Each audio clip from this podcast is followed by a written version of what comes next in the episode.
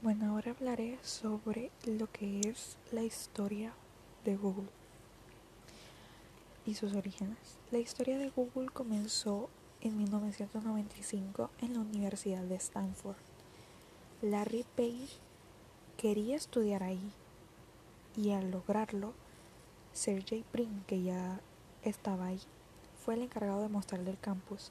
Primeramente, ellos no, con, no, no congeniaban, no presentaban varios debates en base a trabajos y no podían mantener conversaciones, por así decirlo, hasta el año siguiente que empezaron a aliarse. Trabajaban en sus dormitorios, lo que conllevó que construyeran un motor de búsqueda que utilizaba enlaces para determinar la importancia de cada página web. En ese entonces lo llamaron Backgroup. Poco después, este conllevó su nombre original, que ahora es Google. Eso hace referencia a la expresión matemática del número 1 seguido de 100 ceros, que reflejaba con exactitud el objetivo de Larry y Sergey, que era organizar la información del mundo y hacerla útil y accesible de forma universal. Durante los siguientes años, Google no solo captó la atención académica, sino también de Silicon Valley, que es una región de California que cuenta con varias sedes de tecnología por lo tanto fue una bomba el saber que se habían llevado con esa atención. En 1998, el cofundador de Sun Microsystems extendió un cheque por valor de 100 mil dólares a Larry Sergey, lo que le permitió construir oficialmente Google Inc. Ahora centrándonos en la raíz de Google con YouTube, se habló sobre que hace 10 años Google Inc compró la plataforma de videos de YouTube por 1.650 millones de dólares. Fue hasta entonces, honestamente, la adquisición más cara en la historia de Google y quizás uno de los acuerdos de este tipo más rápidamente pactados. El negocio se remató un fin de semana de octubre de 2006. Todo ocurrió en menos de 72 horas. El entonces director ejecutivo de Google, Eric Smith, anunció el acuerdo con estas palabras. Este es el siguiente paso en la evolución del Internet.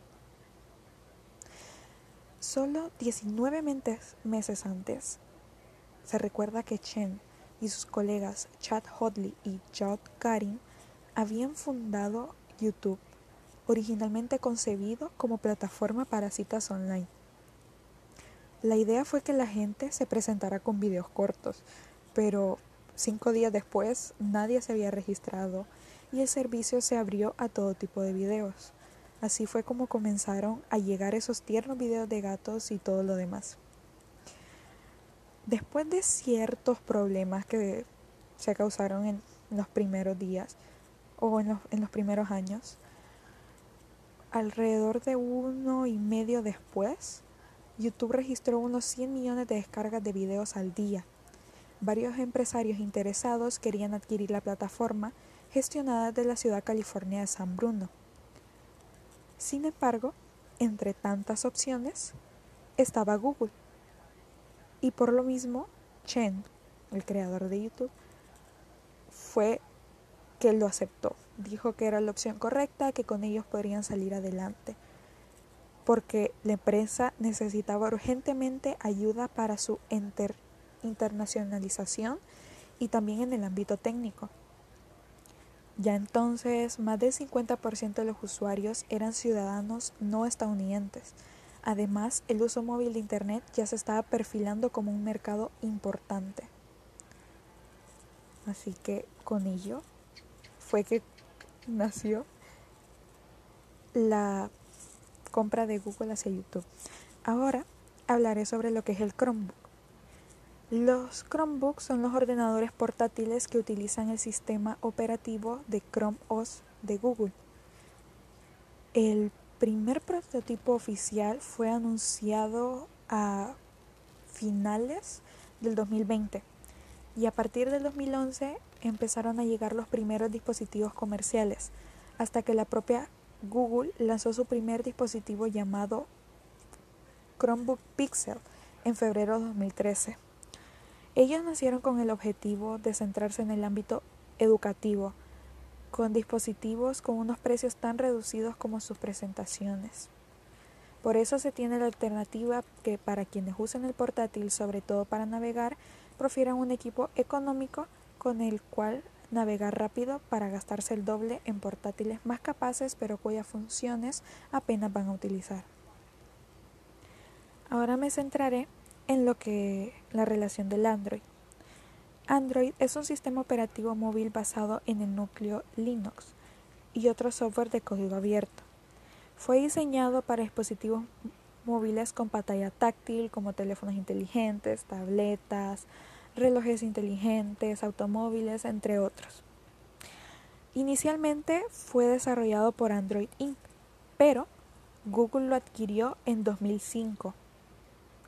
Dos años después, Android fue presentado junto con la fundación del Open Hatsling Alliance, que era para avanzar en los estándares abiertos de los dispositivos móviles. En 2005 la multinacional Google compró Android para poder ayudar con su conglomerado de fabricantes y desarrolladores de hardware, software y operados de servicio, siendo así uno de los dispositivos o funciones más utilizadas en el mundo. Ahora me centraré con la relación entre Google y Huawei, que quedó dañada de muerte tras la ofensiva lanzada por el gobierno estadounidense contra la compañía china. El gigante de las búsquedas ha decidido suspender con Huawei aquellos negocios que requieren transferencias de hardware y software, excepto las que están cubiertas por licencias de código abierto. Hay fuentes citadas que por ambos medios Huawei perderá inmediatamente el acceso a las actualizaciones del sistema operativo de Android y las próximas versiones de sus teléfonos inteligentes fuera de China también perdieron el acceso a diversas aplicaciones y servicios de Google muy populares como Play Store y el Gmail. La compañía aseguró que está cumpliendo con las normas y analizando las implicaciones para los usuarios de sus servicios específicos. Por lo tanto, todavía se está discutiendo internamente en Google, de acuerdo a la información de Reuters.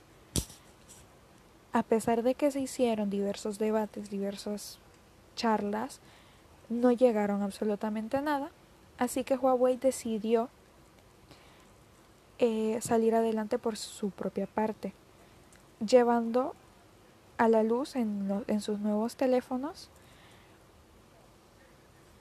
eh, un nuevo navegador, dejando atrás a Google. Ahora es el navegador Huawei, que vendría siendo absolutamente nada con todo lo demás.